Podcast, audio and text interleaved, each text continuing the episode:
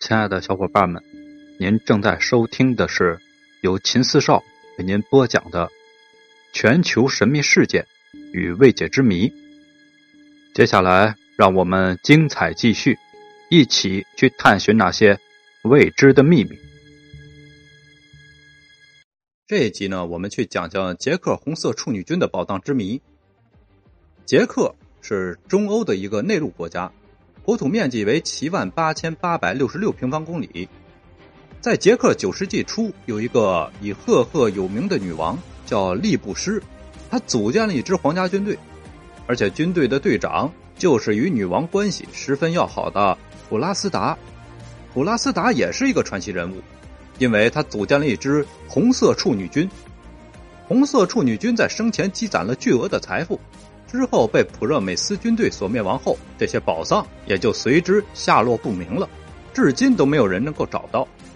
捷克是欧洲中部的国家，北与波兰为邻，东与前苏联交界，南与匈牙利和奥地利相连，西与德国接壤，处在欧洲中心的地理位置。波西米亚是捷克西部的一个历史地区。公元前五百年，这里最早住有科尔特人，以后出现日耳曼部落。自从公元六世纪斯拉夫人到达这片地区，波西米亚就开始了它的漫长的坎坷的历史。公元六百二十三年到六百五十八年，以法兰克领袖萨蒙为首的捷克人的帝国兴起，曾在这里建设了一个抵御阿瓦尔人的拉斯夫部落联盟。公元六五八年，萨蒙死后，此地受摩拉维亚人统治。公元八世纪年后，捷克人控制了波西米亚的大部分地区。九世纪是捷克历史上的荣光时期，普热美斯家族是捷克第一个的统治家族。由普热美斯在公元八世纪年时建立，普热美斯王朝在公元八百年到一千三百零六年曾经统治波西米亚及附近地区，达到了五百多年。九世纪，女王利布施及其夫。普热美斯公爵创建了古老而美丽的布拉格城堡，城堡后经过多次的扩建，直到一千多年后的一九一八年，捷克共和国的总统府仍然在此设立。从女王布莱施创立布拉格城堡以来，布拉格不但成为了捷克的首都，也成为欧洲最大、最重要、最美丽的都市。布拉格老城中最早的居民大都始建于那个时期。城堡中心的圣维斯大教堂是欧洲建筑的艺术精品，里面藏有波西米亚王国的王冠，捷克各个时期的统治者也都葬在这里。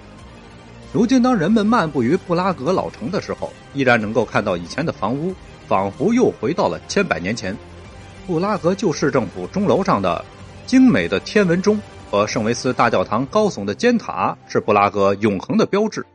斯坦诺瓦犹太大教堂独特的三角形山墙更是令许多人赞美不已。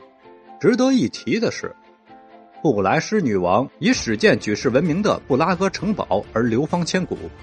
她手下一名女队长普拉斯达，却以创建红色处女军，又埋葬了一批巨额的宝藏，也在捷克的历史上留下了千古之谜。这到底是怎么回事呢？所谓的红色处女军。也就是完全由尚未结婚的处女组成的军队。反对处女军的人，普拉斯达是个作恶多端的女妖，她诱使年轻的女子去犯法，拥护她的人称她为女中豪杰。但历史的记载啊，她天资聪颖，而且练就了一身过人的武艺，但极端憎恶男性。有人分析，普拉斯达之所以对男性深恶痛绝，可能是因为她从小就受到了父亲的虐待。而且又在未成年的时候被男人凌辱过，所以他幼小的心灵中留下了深深的伤痕。杰克九世纪初，女王利布施不但是一位出类拔萃的巾帼英雄，她还创建了一支包括妇女在内的骁勇善战的军队，曾经打败了不少的敌人。后来，她虽然嫁给了普热美斯公国的公爵普热美斯，但始终保持着桀骜不驯的独立性格。后来，这位女王创建了一支皇家卫队。队长就是后来在捷克历史上大名鼎鼎的普拉斯达。这支卫队完全由年轻的女子组成，负责保卫女王和皇宫的安全。普拉斯达战战兢兢的为女王服务，与女王结下了很深的感情。利布施女王去世之后呢，普拉斯达深感悲痛，他不愿意再为国王普热美斯公爵效劳，便率领自己的手下女兵来到了捷克北部的维多夫莱山，便从此占山为王。普热美斯公爵曾经派一名使臣到维多夫莱山区，试图把普拉斯达重新请回王宫。结果，年轻的叛逆姑娘却把这名使臣阉割后轰了出去。普拉斯达的这种做法激怒了国王，但却吸引了周围许多的年轻姑娘。一批批年轻的女子不堪受到男人的欺压，陆续的投奔了普拉斯达。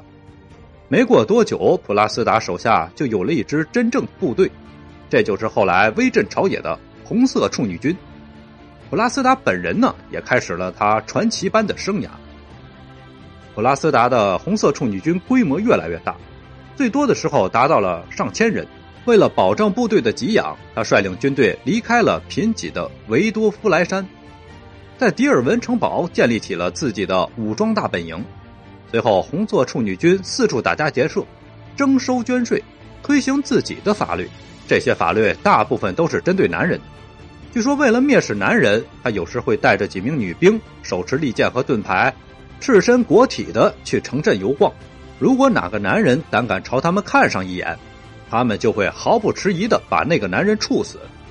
普拉斯达在他的地盘上行使着至高无上的绝对权力，他规定男人不许佩戴武器，不许习武，否则处以死刑。第二个，男人必须种地、做买卖、经商、做饭、缝补衣服，干所有女人不愿意干的家务。女人的职责就是打仗。第三。男人骑马，两条腿必须垂悬在马的左侧，否则处以死刑。第四个就是女人有权利选择丈夫，任何拒绝女人选择男人的都要被处死。这些古怪的法律十分的苛刻。普拉斯达这一极端的做法不仅激起了当地男人的强烈反抗，也终于让普热美斯觉得忍无可忍。